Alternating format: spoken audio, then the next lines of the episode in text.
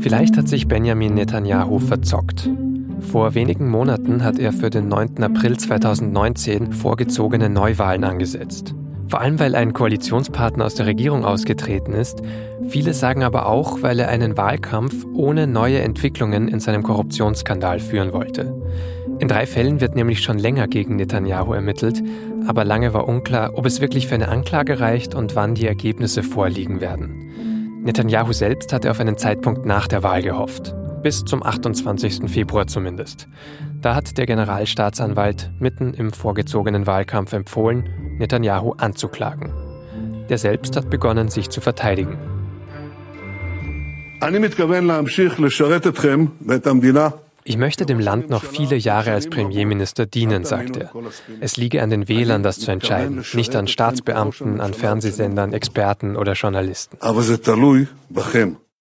Netanyahu sieht eine Verschwörung gegen sich und er antwortet aggressiv. Über andere Themen streitet er währenddessen auf Instagram mit einem Topmodel und auf Wahlplakaten zeigt er sich mit Donald Trump, weil er hofft, dass damit mehr Stimmen reinkommen. Irgendwie zeigt er damit trotzdem einfach nur, dass es wirklich knapp für ihn und seine fünfte Amtszeit geworden ist. Und das alles liegt vermutlich auch daran, dass es zum ersten Mal einen ernstzunehmenden politischen Herausforderer gibt. Über diesen chaotischen, aufgeheizten und auch schmutzigen Wahlkampf in Israel spreche ich gleich mit der SZ-Korrespondentin in Tel Aviv, Alexandra Föderl-Schmid. Sie erzählt mir, wie sie die Wochen vor der Wahl erlebt und woran sich entscheidet, wer die nächste Regierung bildet. Sie hören das Thema. Mein Name ist Vincent Vitus Leitgeb und ich freue mich, dass Sie zuhören. Das Thema. Der Podcast der Süddeutschen Zeitung.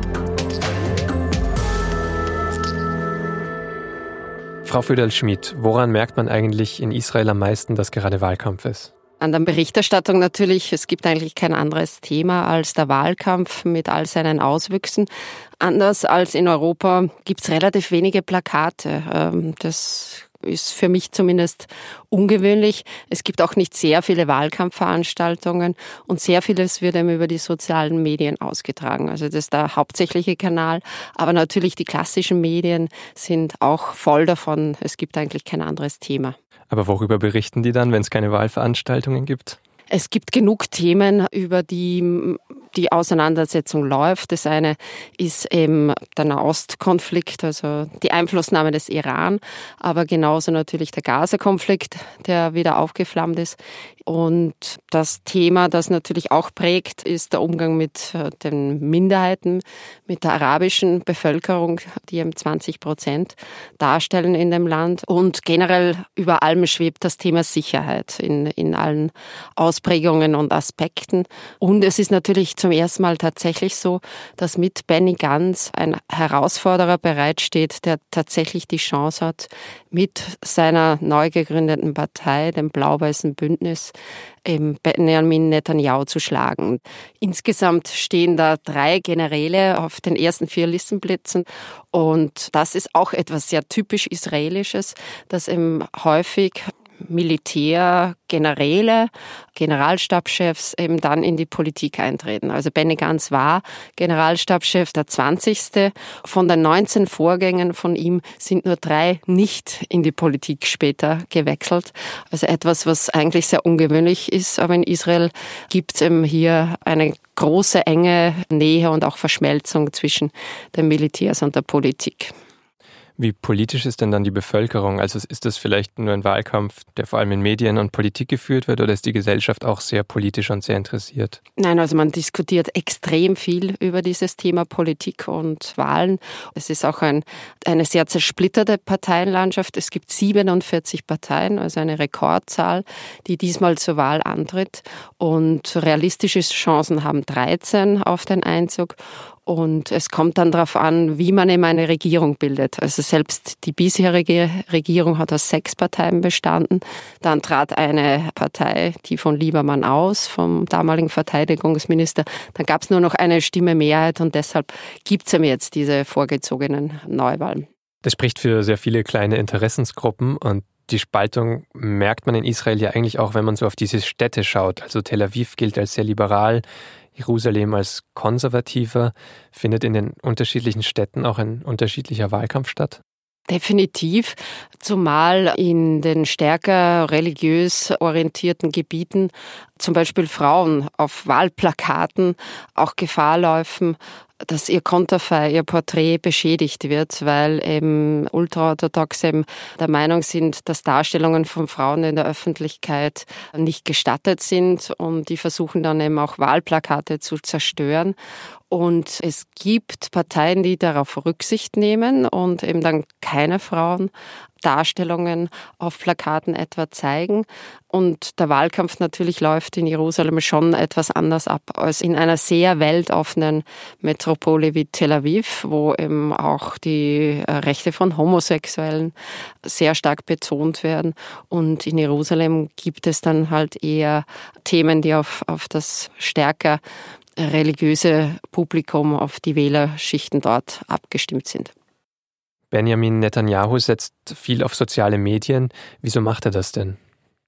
Es ist so, dass er eben die traditionellen Medien und die Linken äh, und jetzt seit neuestem eben auch den Generalstaatsanwalt äh, als seine Feinde betrachtet und das immer wieder auch offen deklariert und sich eben deshalb seine eigenen Medien schafft. Und er nutzt eben diese Kommunikationskanäle sehr bewusst, sehr aktiv, also nicht nur, um sozusagen eine Botschaft auszusenden, sondern manchmal, wenn es ihm opportun erscheint, auch in, in einen Dialog zu treten. Und er kann natürlich auf diese Art und Weise die Agenda setzen. Das lässt sich ja vielleicht ganz gut an einem Beispiel zeigen. Sie haben letztens einen Artikel darüber geschrieben, wie Netanyahu auf Instagram mit einem Topmodel gestritten hat. Was ist denn da passiert? Es ging darum, dass eine Auseinandersetzung losgebrochen wurde über Araber. Und zwar geht es eigentlich um das Nationalstaatsgesetz und darum, dass im, im Wahlkampf die rechten Parteien behaupten, dass eben arabische Parteien, davon gibt's vier, die in zwei Blöcken antreten, eben auch in die Regierung eintreten könnten. Und dann hat eben äh, dieses Model geschrieben, hallo, was ist eigentlich das Problem mit den Arabern? Mit vielen Fragezeichen. Und geantwortet hat überraschenderweise der Premier selbst und hat gemeint, er müsse sie korrigieren und Israel sei ein jüdischer Staat und nur für die Juden allein. Und das war natürlich schon ein Schlag gegen die arabische Minderheit. 20 Prozent der Bevölkerung sind eben Palästinenser, die in Israel leben, die Staatsbürger sind. Und er hat betont, sie hätten die gleichen Rechte, aber Israel sei eben ein jüdischer Staat und das sei auch mit dem Nationalstaatsgesetz eben im vergangenen Sommer bestätigt worden. Also für ihn wird der Wahlkampf auf jeden Fall rechts gewonnen. Natürlich, weil er ja auch eine rechtsgerichtete Regierung anführt. Also es gab noch nie eine rechtere Regierung in Israel. Von daher ist es auch sein Anspruch, wieder aus diesem rechten Block eine Regierung zu bilden. Und er spielt das ja auch sehr stark und versucht eben die anderen auch als links zu brandmarken. Und links ist aus seiner Sicht ja eigentlich sowas wie ein Schimpfwort. Und er versucht sich äh, auch natürlich darzustellen als weltmännisch, über allen und über allem schwebend. Und die Plakate, die es gibt, zeigen ihn mit Donald Trump. Etwas, was wahrscheinlich nicht sehr viele andere Staats- und Regierungschefs äh, im Moment tun würden. Der Slogan dazu ist in einer anderen Liga. Also er signalisiert damit, mit ihm reden die Wichtigsten der Welt. Und ja, also alle anderen würden gegen ihn abfallen. Wissen Sie, ob das funktioniert? So ein Plakat mit Donald Trump? Wie kommt das an? In den Kreisen, die ähm, Netanyahu unterstützen, sicherlich gut, zumal Donald Trump ja als Freund Israels gilt, auch mit einigen Entscheidungen, die ähm, Netanyahu von ihm auch eigentlich gefordert hat, die er eingelöst hat, etwa die Verlegung der Botschaft von Tel Aviv nach Jerusalem oder die Kürzung der Gelder für die Palästinenser, äh, auch für das UN-Hilfswerk für die Palästinenser. Also das sind Schritte, die eben bei Netanyahu, aber auch bei seinen Anhängern natürlich auf großes Wohlgefallen gestoßen sind. Die Freundschaft von Netanyahu und Trump profitiert auch davon, dass Trump eine härtere Linie gegenüber Iran vertritt als sein Vorgänger Obama. Er hat zum Beispiel Obamas Atomabkommen mit Iran gekündigt. Israel selbst fliegt gerade Luftangriffe in Syrien, um den Einfluss Irans zurückzudrängen. Und das alles ist natürlich Thema im Wahlkampf unter dem Schlagwort Sicherheit. Darunter fällt auch der Konflikt mit den Palästinensern, der in diesen Tagen wieder zunimmt. Zum Beispiel ist es am Jerusalemer Tempelberg zu mehr Spannungen gekommen oder im Westjordanland, wo erst am Sonntag ein israelischer Soldat und ein Rabbi getötet worden sind. Schon am Donnerstag vergangener Woche wurden außerdem aus dem Gazastreifen zwei Raketen auf Tel Aviv abgefeuert, zum ersten Mal nach fünf Jahren. Die radikal-islamische Hamas, die den Gazastreifen kontrolliert, hat zwar gesagt, dass die beiden Raketen ein Versehen waren und sie selbst nicht verantwortlich ist, aber insgesamt ist die Lage damit nicht weniger bedrohlich für viele Israelis. Die Hamas ist für sie unberechenbarer geworden und steht außerdem unter Druck. Auf der einen Seite hat sie der palästinensische Präsident Mahmoud Abbas aus dem neuen Kabinett gedrängt, auf der anderen Seite verliert sie im Gazastreifen selbst Autorität. Was in Gaza passiert, ist ungewöhnlich, nämlich dass sich die Bevölkerung jetzt auch gegen die Hamas direkt wendet. Das gab es schon mal im Herbst 2017, aber nicht mit so großen und auch mehrtägigen Demonstrationen. Die Hamas knüppelt offenbar diese Proteste nieder. Journalisten wurden festgenommen und im Interesse Israels ist das nicht, äh, wenn es so geht. Und die Frage ist, wie stark hat die Hamas dann auch noch die Lage im Griff? Es gibt ja viele andere militante Gruppierungen. Die bekannteste ist der Islamische Dschihad. Viele von denen haben eben auch Raketen und Waffen, die sie gegen Israel richten können. Von daher ist es auch aus israelischer Sicht eben, ja, besser, man hat sozusagen einen Ansprechpartner und äh, es gibt ja Verhandlungen seit Monaten indirekt über Ägypten und auch die UN. Das heißt, Israel ist über diese Vermittler im Gespräch und die Frage ist, ob man einen längerfristigen Waffenstillstand hinkriegt. Die Chancen sind noch immer intakt, aber bis jetzt hat man eben noch keine definitive Einigung gefunden, weil was die Hamas möchte, wäre eine Aufhebung der israelischen Blockade, sprich, dass Waren wieder rein und raus können und auch Personen. Und Israel wäre dazu nur bereit unter gewissen Bedingungen. Und Ägypten hat ja auch den Grenzübergang Rafah geschlossen. Also es ist eine große Gemengelage, die sich da zusammenbraut und ein nicht einfacher Konflikt, der da zu lösen ist. Aber als diese beiden Raketen auf Tel Aviv gefeuert wurde, war die Hamas ja zuerst in der Situation, dass sie gesagt hat, das war ein Versehen, beziehungsweise sie sind überhaupt nicht dafür verantwortlich. Und Israel oder Netanyahu hat dieses Motiv eigentlich relativ schnell auch übernommen. Ist das wirklich so? Das Ganze ist ein bisschen mysteriös und es ist auch von der israelischen Armee diese Version verbreitert worden, dass diese zwei Langstreckenraketen unabsichtlich abgeschossen worden sind. Aber fast jeder Sicherheitsexperte ist der Meinung, das kann eigentlich nicht sein, weil da sind viele Schritte auch dazu erforderlich, damit ähm, diese Raketen losgehen. Und die Hamas hat eben gesagt, wir saßen ja sogar mit den Ägyptern zusammen zu dem Zeitpunkt. Also wir waren sicherlich nicht. Die Frage ist, äh, ob es eben Gruppierungen innerhalb der Hamas waren, die da auf eigene Rechnung gehandelt haben, also ohne Zustimmung quasi der Führung. Man weiß es nicht genau. Und die Hamas, wie gesagt, hat im Moment interne Probleme. Also die wollte jetzt auch nicht die Lage eskalieren lassen. Und auch Netanyahu hat dem Druck widerstanden, der eben sehr, sehr groß war auf ihn, da mal kräftig reinzuschlagen. Und so hat man sozusagen sich auf diese Version mehr oder weniger verständigt. Also es ist ein bisschen mysteriös, das Ganze, was da tatsächlich dann passiert ist.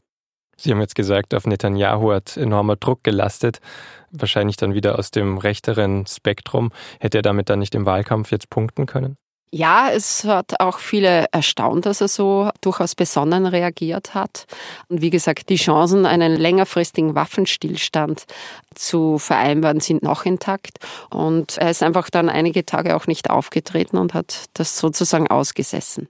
Sein Hauptherausforderer ist ja Benny Ganz, ein ehemaliger Generalstabschef. Wie würde der in dieser Situation reagieren? Wissen Sie das? Er ist am Freitag, also am Tag nachdem die Raketen auf Tel Aviv äh, abgefeuert worden sind, direkt an den Gazastreifen gefahren und hat dort eine Pressekonferenz gehalten und hat eben gesagt, ja, man müsse härter reagieren. Aber selbst auf Nachfragen ist er nicht sehr konkret geworden. Also er hat versucht, Stärke zu demonstrieren und auch eben seine Erfahrung als Generalstabschef da raushängen zu lassen. Aber was er genau und konkret machen würde, das hat er nicht geäußert. Und er hat außerdem ein anderes Problem im Moment und diese Fragen kamen dann auch direkt am Grenzzaun. Es heißt, dass äh, der Iran sein Handy, sein privates, gehackt habe. Und die Frage, die jetzt auch natürlich Journalisten bewegt, äh, was haben die erbeutet? Äh, ist er erpressbar damit? Gibt es tatsächlich Sexaufnahmen? Also es sind jetzt Gerüchte, die da durchaus natürlich auch von der politischen Seite, von der politisch anderen Seite geschürt werden. Und im Moment ist er eben auch mit dem Thema beschäftigt. Aber profilieren möchte er sich eigentlich erstmal als Sicherheitsexperte, also auch als Gegengewicht zu Netanyahu, der ja sagen könnte, ich habe jetzt zehn Jahre regiert, ich bringe Stabilität mit. Könnte jetzt Benny Gantz sagen, ich genauso, also ich habe auch diese Erfahrung auf genau diesem Gebiet. Genau das macht er und er versucht eben nicht nur mit seiner Erfahrung zu punkten, sondern es sind ja in Summe dann noch zwei weitere ehemalige Generäle und diese drei äh, treten auch sehr oft gemeinsam auf, also eigentlich zu viert, weil ja auch noch Lapid dazu gehört, der liberale Politiker, der aber äh, nicht diese Sicherheitserfahrung einbringt. Aber sie versuchen das schon sehr stark äh, gemeinsam aufzutreten und sozusagen geballte Sicherheitserfahrung an die Wählerin und an den Wähler zu transportieren. Sie hatten auch einen gemeinsamen Auftritt auf dem Golanhöhen und haben eben erklärt, die wurden ja von Israel in den 80er Jahren annektiert, haben erklärt, also man dürfe die Golanhöhen nie zurückgeben und sie würden auch äh, daran arbeiten, dass es dieses Gebiet international auch als israelisches Staatsgebiet anerkannt werde. Also eigentlich Botschaften, die sich mit denen von Netanyahu decken. Also da gibt es wenig Unterschiede zwischen äh, Likud, der Partei von Netanyahu und den neuen blau-weißen Bündnisse gibt es aber in der Gesellschaftspolitik, also ganz große Unterschiede. Aber im Sicherheitsbereich gibt es wirklich äh, also eine sehr große Übereinstimmung. Ich habe das Zitat gelesen, man möchte die Golanhöhen zum Beispiel dicht besiedeln und niemals aufgeben, also auch diese Siedlungspolitik weiter vorantreiben.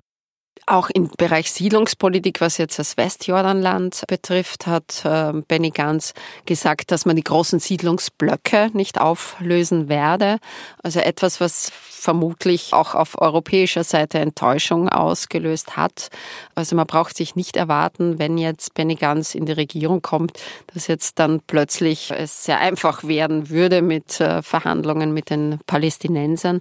Auch da gibt es eben viele Positionen, die denen von Netanyahu ähneln. Allerdings muss man sagen, er ist zumindest bereit, über das Thema überhaupt zu sprechen. Äh, das war Netanyahu ja eigentlich nicht und er hat das Wort Zwei-Staaten-Lösung schon lange nicht mehr in den Mund genommen, aber auch im Parteiprogramm von Blau-Weiß findet sich das Wort Zwei-Staaten-Lösung nicht. Und wo ist dann der gesellschaftspolitische Unterschied, den Sie schon angedeutet haben, von diesem blau-weißen Bündnis um Benny Gantz gegenüber Likud und Netanyahu? Also ein zentraler Punkt ist, äh, dass Benny Gantz angekündigt hat, das Nationalstaatsgesetz ändern zu wollen, das eben äh, als Ausgrenzung von den anderen Minderheiten gesehen wird, sprich von den Palästinensern, aber auch den Drusen. Das ist eine sehr wichtige Gruppe, weil sie auch den Militärdienst absolviert und äh, sich eigentlich als vollwertige Mitglieder dieses Staates fühlen. Also er hat da Änderungen angekündigt, ohne ganz ganz konkret zu werden mehr Rechte für Schwule, dann Erleichterungen bei Eheschließungen, also dass der religiöse Aspekt, der im Privatleben vieler Menschen in Israel sich sehr stark hineindrängt, dass das zurückgedrängt wird. Also das sind äh, durchaus liberale Ansätze, aber wie gesagt, im Sicherheitsbereich und in der Sicherheitspolitik gibt es eben eine große Übereinstimmung mit dem sogenannten rechten Block. Das blau-weiße Bündnis, also setzt sich ja ein eben gegen dieses Nationalstaatsgesetz, ist ja auch in gewisser Weise darauf angewiesen, wenn es dann um Koalitionen geht, weil sie auf arabische Parteien angewiesen sind. Eigentlich ist die Lieblingsvariante, es wird auch manchmal ausgesprochen, auch von Lapid, die Lieblingsvariante ist tatsächlich, dass man eine Koalition der nationalen Einheit bildet, sprich auch mit dem Likud zusammengeht, allerdings einem Likud ohne Netanyahu. Die Frage ist einfach, wie stark wird in den letzten Wahlkampfwochen und Tagen auch das Thema Korruption noch eine Rolle spielen. Korruption könnte deshalb noch eine Rolle spielen, weil Premierminister Netanyahu wohl genau deswegen angeklagt wird. Zumindest hat das der Generalstaatsanwalt Ende Februar empfohlen. Ermittelt wird gegen Netanyahu dabei schon seit mehr als zwei Jahren. Im Mittelpunkt steht eine Affäre rund um den Telekommunikationskonzern Besek. In einem anderen Fall soll Netanyahu teure Geschenke angenommen und im Gegenzug politische Gefallen getan haben. In einem dritten Fall soll Netanyahu von einer Zeitung positivere Berichte verlangt haben, wenn er dafür ein Konkurrenzblatt einschränkt. Dass Netanyahu wegen all dem auch angeklagt wird, ist zwar sehr wahrscheinlich, aber noch nicht fix. Zuerst muss er nämlich noch angehört werden, was voraussichtlich erst nach der Wahl passieren wird. Bis dahin verteidigt sich Netanyahu mit allen Mitteln, juristisch und in Reden. An den Vorwürfen sei nichts dran, die Wähler sollen nicht auf Beamte oder linke Journalisten hören. Also man hat schon gesehen, dass das natürlich Eindruck macht bei ihm. Und es war eigentlich das Worst-Case-Szenario. Also in allen drei Fällen eine Anklage und das kurz vor der Wahl. Und er hat mit seinen Anwälten ja versucht, äh, das zu verhindern mit allen möglichen Mitteln und auch manchen Tricks. Es ist ihm nicht gelungen. Und er hat eigentlich dann so argumentiert, wie er schon Wochen davor argumentiert. Äh, er versucht sich als Opfer darzustellen. Es sei eine Hexenjagd und es sei, äh, seien an den Vorwürfen nichts dran und in Wahrheit ist es lächerlich. Aber es steht ja auch seine Frau vor Gericht. Da geht es eben um Essensbestellungen, die sie auf Staatskosten unternommen hat über viele Jahre. Also viele Leute sagen schon, die haben einfach jedes Maß verloren. Und ähm, jetzt gibt es im Gericht relevante Tatvorwürfe und die Frage ist eben, ob ein Gericht äh, ihn dann auch verurteilen würde, aber das wird man erst in vielen Jahren sehen. Welcher der drei Anklagepunkte ist denn der schwierigste oder welcher der drei Fälle? Der relevanteste ist, der am letzten aufgetaucht ist, der sogenannte Fall 4000. Da geht es äh, um den Besek-Konzern, das ist ein, ein Telekommunikationskonzern. Und da hat die Staatsanwaltschaft den Schaden und beziehungsweise den Gewinn, äh, der dadurch entstanden ist, mit 500 Millionen US-Dollar angesetzt, also sehr hoch. Netanyahu hat da versucht, bei der Gesetzgebung äh, Einfluss zu nehmen und bei der Regulierung zum Vorteil des Besek-Eigentümers. Und der Deal, so sagt die Staatsanwaltschaft, war eine positivere Berichterstattung auf einer Nachrichtenwebsite, die diesem Besek-Eigentümer gehört. Und der Punkt ist, dass dieser Fall relativ gut dokumentiert ist mit Tonbandaufnahmen, aber es haben sich Kronzeugen zur Verfügung gestellt, eben der ehemalige Sprecher auch von Netanyahu. Und die haben natürlich ein großes Wissen, was eben jetzt den Ermittlern und den Staatsanwälten zur Verfügung steht. Und dieser Fall ist zumindest aus, aus Sicht von Rechtsexperten, also derjenige, der eben Netanyahu am gefährlichsten werden könnte, weil eben die Summen relativ hoch sind, beziehungsweise eben äh, die Beweislage eine ganz gute sein dürfte. Er hat jetzt noch das Recht auf eine Anhörung. Das wird vermutlich aber erst nach der Wahl stattfinden. Das wird sicher erst nach der Wahl stattfinden. Es muss vor Juli passieren.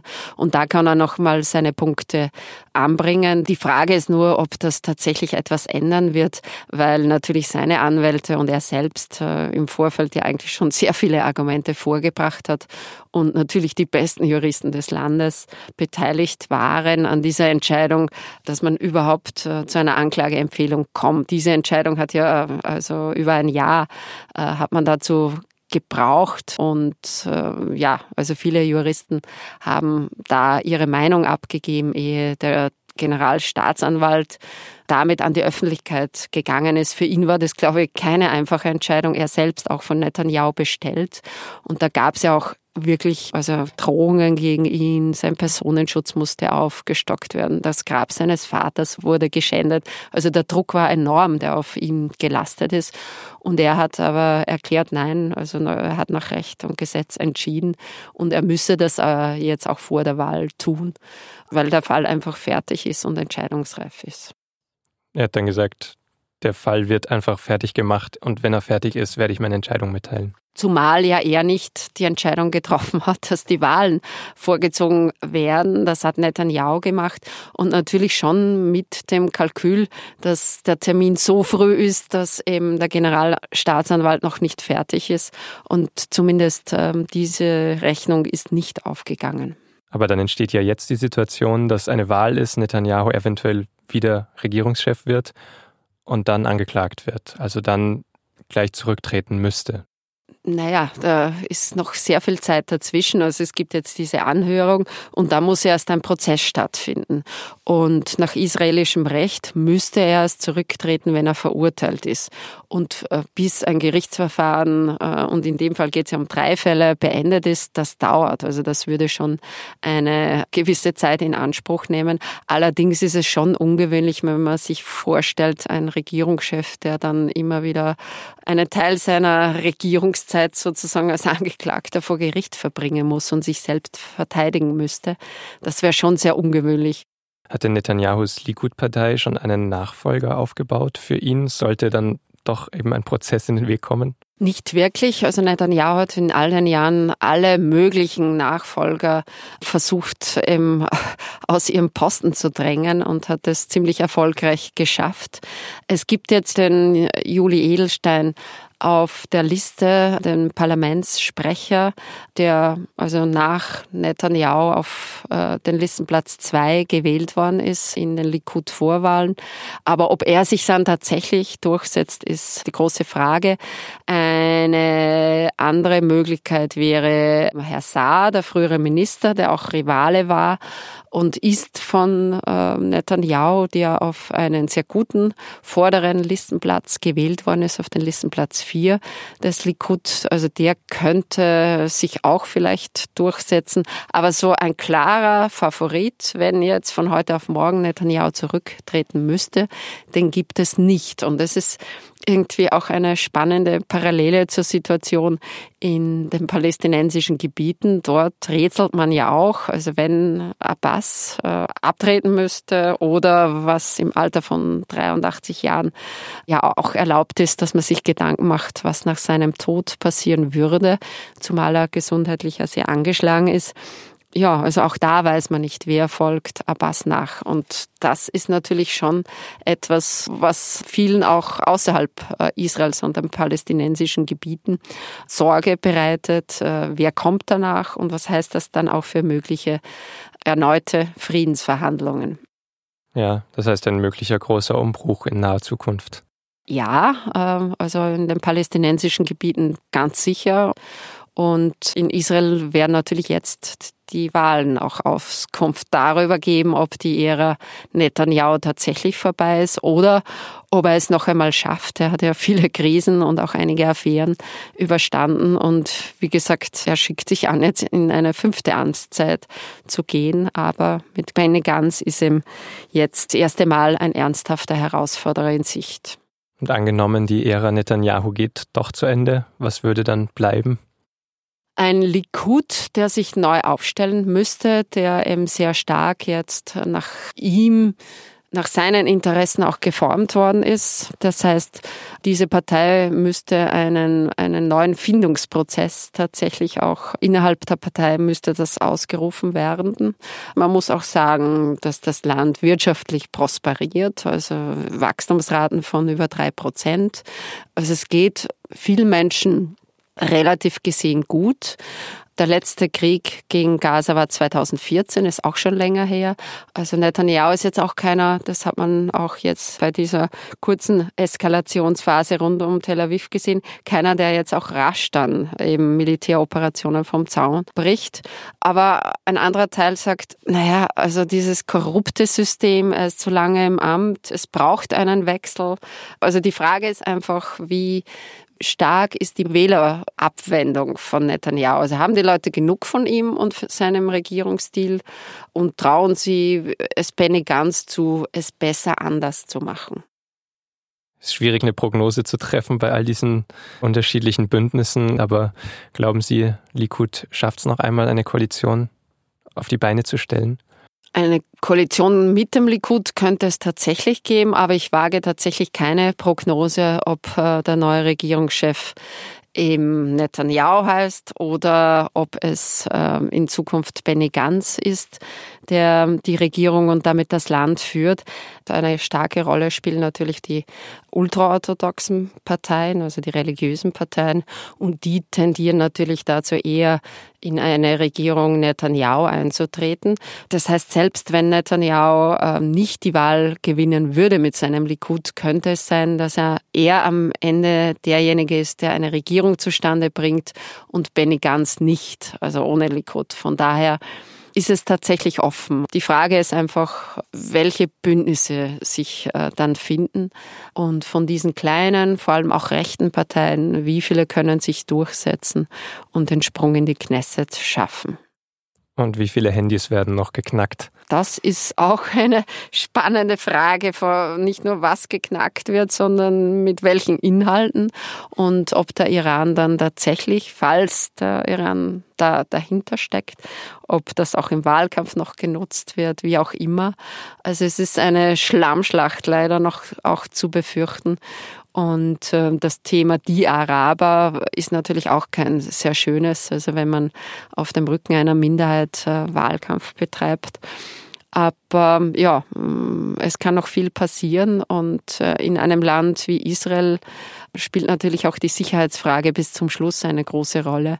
Und da gibt es auch Ereignisse von außen, die eintreten können und die den Wahlkampf dann nochmal entscheidend beeinflussen könnten. Das war das Thema unserer Recherche-Podcast für diese Woche. Alle Entwicklungen zu den Wahlen in Israel am 9. April 2019 können Sie natürlich online mitverfolgen unter sz.de. Dieser Podcast wird produziert von Laura Terbel und mir, Vincent Vitus Leitgeb.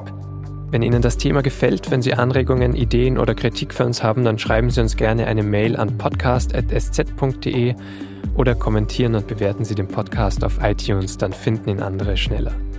Vielen Dank fürs Zuhören. Ich hoffe, wir hören uns kommenden Mittwoch wieder. Bis dahin.